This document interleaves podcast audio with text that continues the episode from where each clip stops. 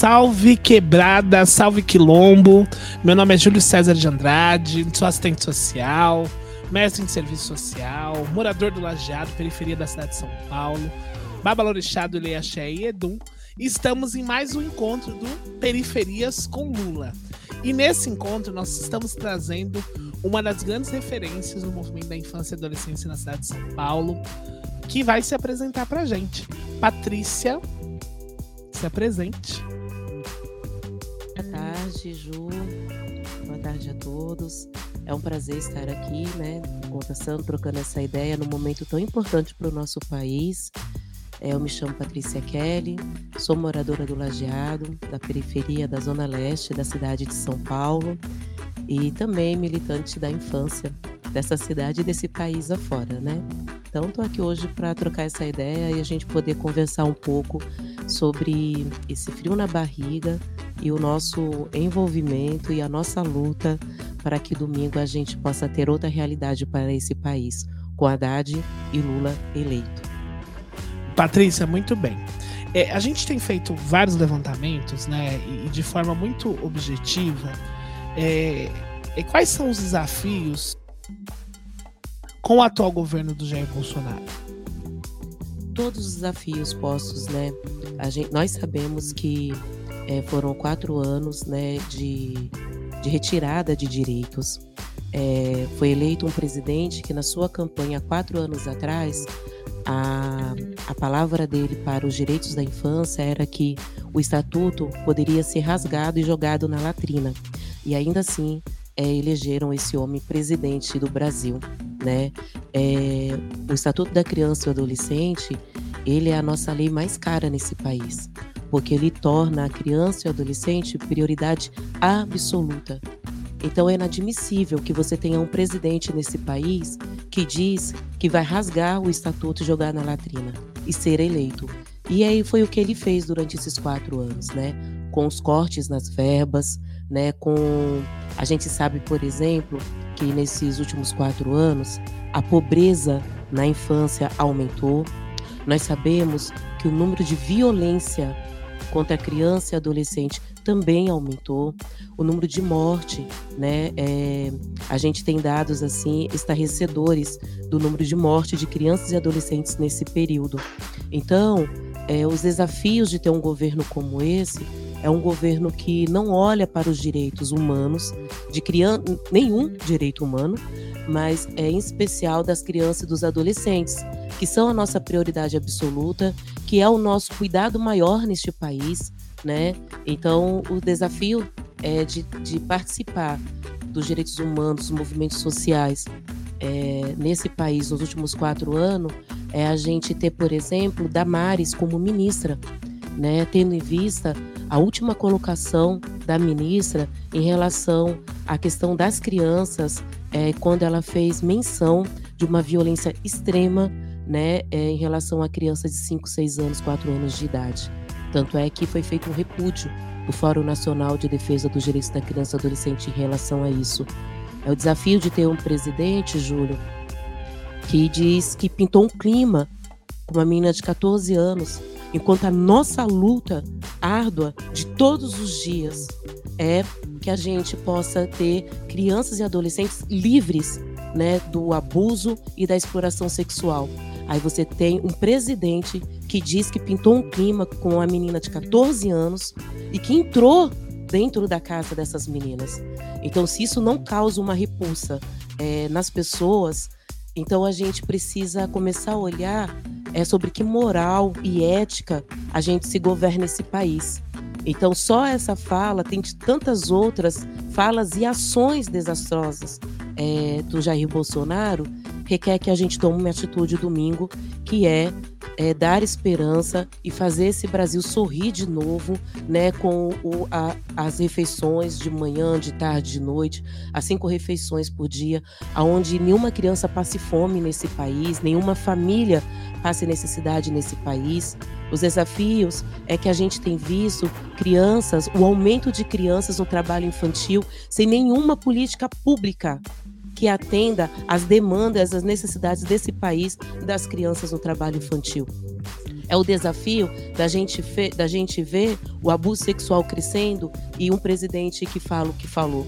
É o desafio da gente enfrentar todos os dias a violência doméstica é, em que um presidente chama uma mulher de vagabunda, né? E que isso autoriza os homens a tratarem né, as mulheres as crianças da mesma forma, né, sob a violência. Então, é, não dá para compactuar e não tem a ver com direita e esquerda, né? Tem a ver com a gente compactuar com algo que não é da nossa natureza humana, que é a defesa dos direitos mais básicos de todos os seres humanos. Então, esses são os desafios é, de ter um governo de quatro anos, é, um desgoverno né, de quatro anos, que deixou mais de 600 mil pessoas morrerem durante a pandemia e ainda fez graça disso. E ainda zombou e deu risada, né? E, e, e imitou uma pessoa morrendo sufocada. Mano, isso não mexe mesmo com as pessoas que vão votar em Bolsonaro? Então eu espero mesmo, né, que é, essa frente e essa iniciativa das periferias com Lula possam chegar em todos os lugares e que a gente possa ir é, no coração das pessoas para que elas possam de fato compreender que o ódio e a violência não vai construir um país melhor, nem para eles e nem para todo, todo o povo brasileiro, muito menos para nossas crianças e adolescentes que ainda não votam. Então elas dependem muito do nosso voto. É um pouco isso, Ju. Nossa, Patrícia, que, que menção, né? Você foi falando e eu fui trazendo outras me memórias de infâncias e adolescências. O caso de 2020 da menina que foi retirada de dentro de uma casa de axé, né? E foi acolhida institucionalmente pelo ato de racismo religioso. O caso daquela menina que foi depedrada por ter e ser pertencente de religião de matriz africana, o alto índice de acolhimento institucional que vem tendo agora de crianças e adolescentes por serem pertencentes às religiões de matriz africana e terem práticas com os povos tradicionais. Então, Patrícia, eu queria que você comentasse um pouco, é, um pouco da sua história. O que te traz aqui? É sua trajetória de vida quanto, quanto essa grande educadora, essa grande mulher preta, periférica, que você trouxesse elementos da sua história que te levaram a se apaixonar pela infância e a defender a infância. Sabe, Júlio, eu estou é, prestes a encerrar a pós-graduação em Pedagogia Social pela USP com o professor Roberto Silva. Então, peço licença para mencioná-lo. Professor Roberto Silva, ele diz que o nosso maior patrimônio é a nossa história e que ninguém chega em lugar nenhum senão através da sua própria história. Então, é, estar na defesa dos direitos da criança e adolescente nasceu quando eu ainda era uma criança e que, pelo motivo da pobreza, da ausência do genitor no lar, é, uma ausência forçada por conta do alcoolismo e da violência doméstica, me levou para então o acolhimento institucional na época chamado de orfanato, os grandes internatos. Então eu passei pelo internato durante 10 anos da minha vida, morei com outro, outras 80 meninas nesse período, né? E estando dentro desse colégio interno, eu acredito que foi quando, mesmo sem saber, sem ter essa consciência plena, porque nem era possível, que eu comecei a compreender o quanto de injustiça é, que a gente sofria e o tamanho da justiça que era, a gente está preso dentro de um lugar, porque ali era uma privação de liberdade, né? Talvez tenha sido o lugar que minha mãe tenha sido convencida que seria o melhor para os seus filhos naquela época, e, e ela, ela o fez, né? É, sempre é, entendendo que aquilo seria o melhor. Mas nós que vivemos dentro desse espaço de acolhimento institucional, naquela época, antes do Estatuto da Criança e Adolescente, sabemos o que foi isso. Então, em muitos momentos durante a infância, eu me peguei é, defendendo as minhas colegas, é, defendendo um grupo grande de meninas é, sob injustiças proporcionadas e feitas nesse lugar, sob injustiças também feitas minhas irmãs naquele lugar. Então, resumidamente, quando eu estava na sétima série, eu descobri que existia um movimento, que era um movimento de crianças e adolescentes, que era de meninos meninos de rua, é, no Brasil, e que esse movimento então é, lutava pela garantia dos direitos através então do estatuto tinha sido acabado recentemente acabado é, de ser publicado, né? E então eu, uma amiga, é, vou pedir licença também para falar o nome dela, Adriana Reis e a Patrícia Reis, que são minhas amigas até hoje. A gente então elaborou uma pesquisa para que a gente pudesse ir até a assistente social de São José dos Campos, para que a gente entendesse qual eram os nossos direitos e por que, que a gente estava trancada nesse lugar, sem a convivência familiar. Resumindo, eu acho que começa daí, né? E daí diante eu nunca mais parei. Então a criança e o adolescente, conforme eu fui crescendo, foi tomando corpo é, na minha vida, na minha história, no sentido da defesa. Tanto é que já passei pelo Conselho Tutelar do Lajeado, com muita honra, com pessoas que me ensinaram muito, né?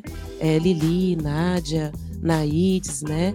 É, e outras tantas pessoas na cidade, né? Que também participaram comigo no conselho, como o Júnior, também da cidade de Tiradentes, que são referências fortes, né? Na defesa dos direitos da criança e do adolescente vou parar de citar até para não ser injusta, né, com todos os outros, né? Depois veio Júlio, né? E agora veio mais um monte de gente boa que está aí. Mas aí eu, é, passando pelo Conselho Tutelar, eu consegui é, também fazer essa luta com, com o estatuto na mão. Isso foi muito legal. Isso foi muito importante. Isso foi muito grande, assim, é, para mim, que pude sentar nesse lugar e, e olhar para essa infância que um dia também foi minha. É, com muito carinho, porque eu sempre digo e aprendi com a Alice Bittencourt do NECA que a gente é, precisa fazer as pazes com a nossa infância até para defender criança e adolescente. Então fiz as pazes com a minha infância na medida que fui defendendo cada criança e cada adolescente junto com meus companheiros de movimento da infância, de fórum e de conselho tutelar da cidade e também do lajeado. E a minha história, ela passa pelo conselho, ela passa pelo acolhimento institucional, um acolhimento institucional que hoje é tese do meu TCC na pós, é, que fala do tempo de permanência de crianças e adolescentes no acolhimento, tendo a família como protagonista desse desacolhimento, porque a criança e o adolescente ele tem o direito de conviver com sua família é, esgotando todos os recursos com a sua com a família substituta, com a família adotiva, mas que ela possa viver em família. E isso é muito importante, porque é um direito básico. Então que a criança possa permanecer o menor tempo possível, é, só o tempo necessário dentro do acolhimento institucional, dentro do acolhimento familiar e que ela possa encontrar esse caminho de volta à sua família ou à família substituta, se assim for necessário. Então, é, toda essa garra, eu acho que toda essa defesa, toda essa força para ver um país melhor, né, para nossas crianças e adolescentes, é, vem dessa história também, porque a nossa história é o nosso maior patrimônio. Nossa, Patrícia, muito obrigado mais uma vez. Hoje, na, na, nos últimos dias, na propaganda eleitoral, o atual presidente tem falado da redução da maioridade penal. E que para nós que somos militantes do movimento da infância, é uma, uma das maiores violações, porque tem corpos que serão mais violentados com esse projeto. Eu queria que você comentasse um pouco sobre essa, essa polêmica da redução da maioridade penal e falasse um pouco quais são os compromissos, né? É, quais são as propostas que você acredita do governo Lula e Haddad para a cidade, para o estado e para o país? Então, Júlio, é, é estarrecedor mais uma vez você ver um candidato ao governo do estado é, falando da redução da maioridade penal, né? Porque fala de forma tão leviana, né, Júlio, colocando nossos meninos e meninas numa situação aonde é, a sociedade olha para eles como já desistindo deles, né? A redução da maioridade penal é a desistência de crianças e adolescentes. E eu lembro que, se eu salvo engano, na segunda campanha que Beto Custódio foi candidato a vereador dessa cidade, nós, a juventude do meio popular, da Pastoral da Juventude do Meio Popular da PJMP, a gente passou em todas as escolas do nosso território com uma peça de teatro contra a redução da maioridade penal. Né? É, e a gente fez isso para que as pessoas conseguissem enxergar quem de fato naquela oportunidade defendia criança e adolescente. Porque para a gente aquele era um tema muito caro. E eu estou falando de 98, de 2000, de 2002, né? Era um tema muito caro. E era um tema que fez a gente criar vários movimentos no Brasil afora contra a redução da maioridade penal. O Luiz Eduardo Greenhalgh, enquanto deputado federal na ocasião, ele participou de vários eventos conosco. E eu, eu trago comigo, assim, um, uma fala dele que de certa forma me tranquiliza, mas não coloca a gente em estado morno, né? Porque a gente é um ser inquietantes na luta, né? Que ele dizia, é, não dá para reduzir a, a maioridade penal porque é causa pétrea. E, e, a gente ficou com aquilo na, na, época muito jovem pensando o que é isso, né? E aí ele traz com muita simplicidade é, na sua colocação de que é algo que não se mexe, é algo que que na Constituição não é mudar. Você precisava mudar toda a Constituição para mudar isso. E aí, essa inquietação de militante da infância, ela diz para gente que se a gente continuar nesse rumo que a gente está, isso vai deixar de ser essa causa pétrea. Porque vão mexer aonde tiver que mexer. E a gente não pode deixar de lutar. Reduzir a maioridade penal é tirar dos nossos meninos e meninas a chance de ter uma vida digna, né? Reduzir a maioridade penal é punir meninos e meninas que ao menos tiveram acesso aos seus direitos básicos e fundamentais. É, como militante, Ju, como, como você também militante dessa infância, nós sabemos que os direitos básicos garantidos no Estatuto da Criança e Adolescente, eles não estão completados na sua plenitude para todas as crianças desse país. Então, é muito injusto nós, nós, nós é, a gente levantar essa bandeira, é, é cruel levantar essa bandeira, seja por um candidato a governador ou um candidato a presidente da República, que vai contra a prioridade absoluta que é a criança e adolescente, que vai contra os princípios dos direitos básicos de criança e adolescente, né? Então, é, a gente precisa ficar bem atento a essa questão da redução da maioridade penal e continuar lutando, né, para que crianças tenham acesso né, à, à educação, à saúde, à cultura, ao lazer, à família, né, a uma sociedade que ele possa viver em segurança, sem toque de recolher, sem repressão e violência policial, né? E a gente que vive na periferia, a gente sabe o quanto isso atinge a nossa meninada pobre, preta e periférica, né? Sentimos na pele é, todos os dias essa violência urbana, né? Então é, reduzir a maioridade, a maioridade penal é ser minimamente irresponsável né, com essa parcela do país que é presente, que não é futuro, mas que precisa crescer nesse país, se tornando homens e mulheres é, com dignidade e com condições é, de fazer é, escolhas nos seus caminhos que possam trazer a eles a humanidade, a prosperidade, né, a formação acadêmica, ou que ele possa fazer possa vender é, bugiganga na praia, né?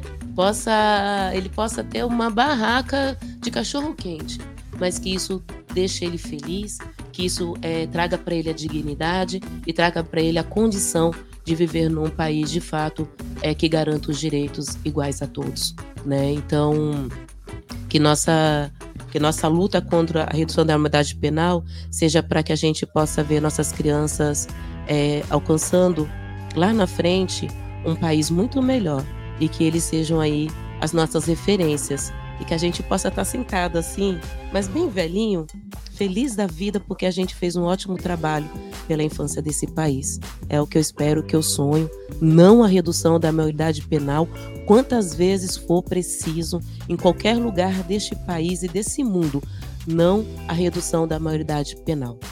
Muito bem, Patrícia. É importante dizer que, dentro de um processo histórico, o movimento luta pelo abolicionismo penal, que é o fim de uma sociedade com prisões, com institucionalizações e cria medidas de educações emancipatórias, inclusive para as nossas infâncias, adolescências e juventudes. É importante aqui dizer que nós estamos na live Periferias com Lula e hoje com a nossa convidada Patrícia Kelly, um ser assim de luz e de muita como é que eu posso expressar o sentimento que eu tenho? De muita ternura e de muita sabedoria ancestral. Que é esse, esse é o ser Patrícia Kelly, né? Ela é pedagoga, ela está terminando sua pós-graduação em pedagogia social na USP, está é, tá concluindo logo em breve também a sua segunda graduação em serviço social, foi educadora de muitas, muitos e muitos corpos, corpas e corpos nas periferias, é, de uma trajetória de vida bastante importante e bastante fundamental. Patrícia, se o Lula Haddad estivesse aqui nesse momento, o que, que você diria para o Brasil? Por que, que é importante no próximo domingo votar em Lula e Haddad? Porque Lula e Haddad contrapõem é tudo que a gente não acredita que está em Tarciso e que está em Bolsonaro. Porque Lula e Haddad é a nossa esperança é, de um país melhor. É a nossa esperança aonde as pessoas pobres e periféricas vão ser olhadas. É a nossa esperança que a gente possa voltar a avançar nos direitos das pessoas humanas nesse país. Porque é a nossa esperança de que Lula sendo eleito, a gente possa fazer uma, uma frente ampla, principalmente é, na defesa dos pequeninos, né? no que se refere ao trabalho infantil, no que se refere é, a, ao combate ao abuso e exploração sexual e no que se refere ao combate de meninos e meninas em situação de rua. Se Lula tivesse aqui, se ele puder ouvir esse podcast, por favor, é, coloque na pasta da defesa dos direitos da criança e do adolescente essas três frentes. Eu sei que a gente tem tantas outras frentes de enfrentamento às violações dos direitos das crianças, mas essas três frentes elas são primordiais. Que a gente possa ter a Haddad é, ampliando a cultura né? E que essa cultura chegue nas periferias, porque os nossos meninos e meninas são muito criativos, estão cheios é, é, de energia, né, de poder criativo, né? E a gente tem inúmeras pessoas pedagogicamente ativas e culturais que pode transformar esse estado junto com essa meninada. Porque, Júlio, é, por que eu sempre falo da criança e do adolescente, Júlio? Não é porque, não só porque é uma bandeira também de luta, mas se a gente começar a fazer um trabalho nessas bases é, de proporcionar, de dar oportunidade de esporte, de lazer, de cultura, né, de jovem aprendiz com condições dignas de aprendizado, com condições dignas, inclusive de remuneração a esses jovens, daqui 10, 12 anos, nós vamos estar conversando sobre outras coisas, Ju. Então, não existe uma sociedade é, segura, forte, se a gente não cuidar dos nossos adolescentes, se a gente não cuidar das nossas crianças e se a gente não potencializar e dar condições para que nossas famílias consigam cuidar de seus filhos com dignidade. Eu estava vindo agora para cá e o caminho é longo, né? É de ônibus e eu vi um, um homem preto, jovem, com uma criança preta no colo, pedindo no farol. O ônibus, o ônibus ficou parado o tempo suficiente para que todo mundo no ônibus observasse essa cena. Fiquei perguntando a quem mais ela atingiu. E aí, no meu coração, eu penso que a maioria. Porque eu prefiro acreditar que nós ainda somos a maioria. E não é porque a gente é melhor do que ninguém neste país mas que a gente é a maioria de pessoas que pensam é, de fato que a luta política, né, ela constrói caminhos de políticas públicas, né, que acolhem essas famílias, que fortalecem essas famílias e junto os seus filhos e filhas, para que eles tenham é, oportunidade de vida plena hoje, no presente, e que sigam construindo o seu caminho para a vida adulta de forma saudável. Então, votem no Lula, votem no Haddad, garantam para esse país que a gente possa sorrir de novo. É, votem no Lula e no Haddad para a gente também acabar com esse ódio entre as pessoas. É, votem no Lula e no Haddad para a gente poder voltar a usar a camisa do Brasil. Ó, oh, vai ter Copa daqui a pouco. A gente não bota a camisa do Brasil e a gente é, deixou de colocar é, com medo de ser confundido. Olha que coisa horrorosa. Como que a gente estabelece uma política nesse país que divide a população a ponto do presidente pegar o nosso símbolo nacional, que é de todos os brasileiros, como símbolo que é dele? Usurpou do símbolo do nosso país para ele. E aí você não vê pessoas, por exemplo, pouquíssimas, raríssimas pessoas na periferia, mesmo se aproximando da Copa do Mundo, né? E temos lá as nossas críticas, sem colocar a camisa do Brasil. Porque virou símbolo de, de uma pessoa é, que, que é a autoridade máxima desse país, como se isso fosse só dele, não é.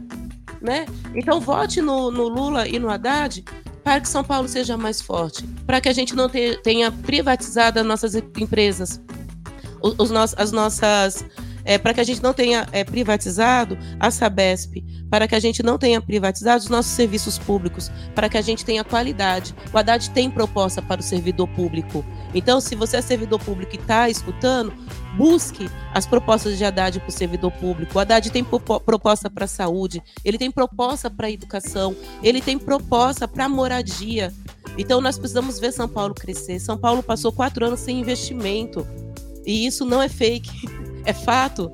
Né? São Paulo ficou sem investimento. A gente anda, por exemplo, na cidade de São Paulo e você vê a olhos nus o aumento da pobreza com o número de pessoas que estão nas ruas, nos centros da cidade e também nas periferias.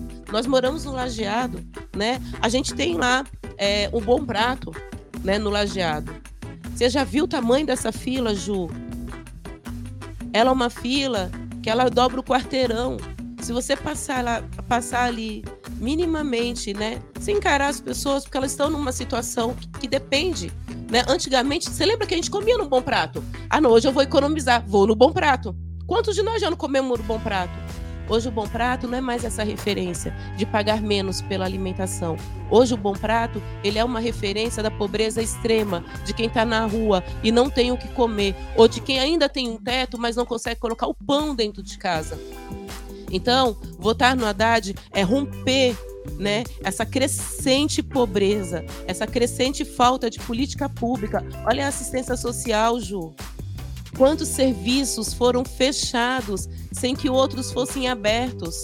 Serviço da proteção básica de 2014 até agora. Pois é, Ju.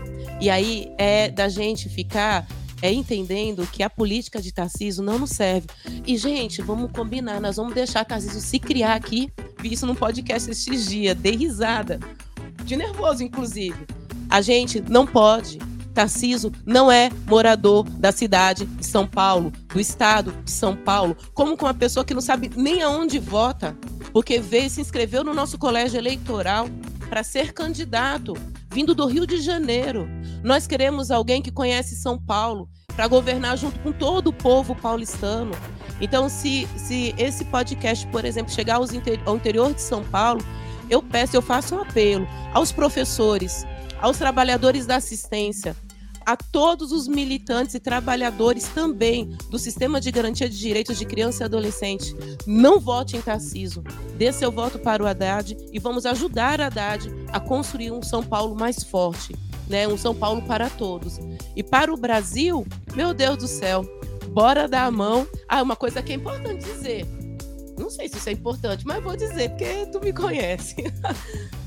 Gente, Lula e Haddad não perdeu na capital. A nossa luta tá da gente ligar pro nosso tio, pro nosso primo, pro conhecido, pro vizinho, pros amigos, é, pros conhecidos que estão nos outros municípios, para que eles também possam fazer essa luta e a gente possa ampliar a votação, tanto do Lula como Haddad, pelo interior é, do estado de São Paulo. Né? Então, é, precisamos levar Lula à presidência, vamos levar Lula à presidência, mas a gente precisa de um pouquinho mais de força, um pouquinho mais de empurrão nesses dois, dois três dias, né?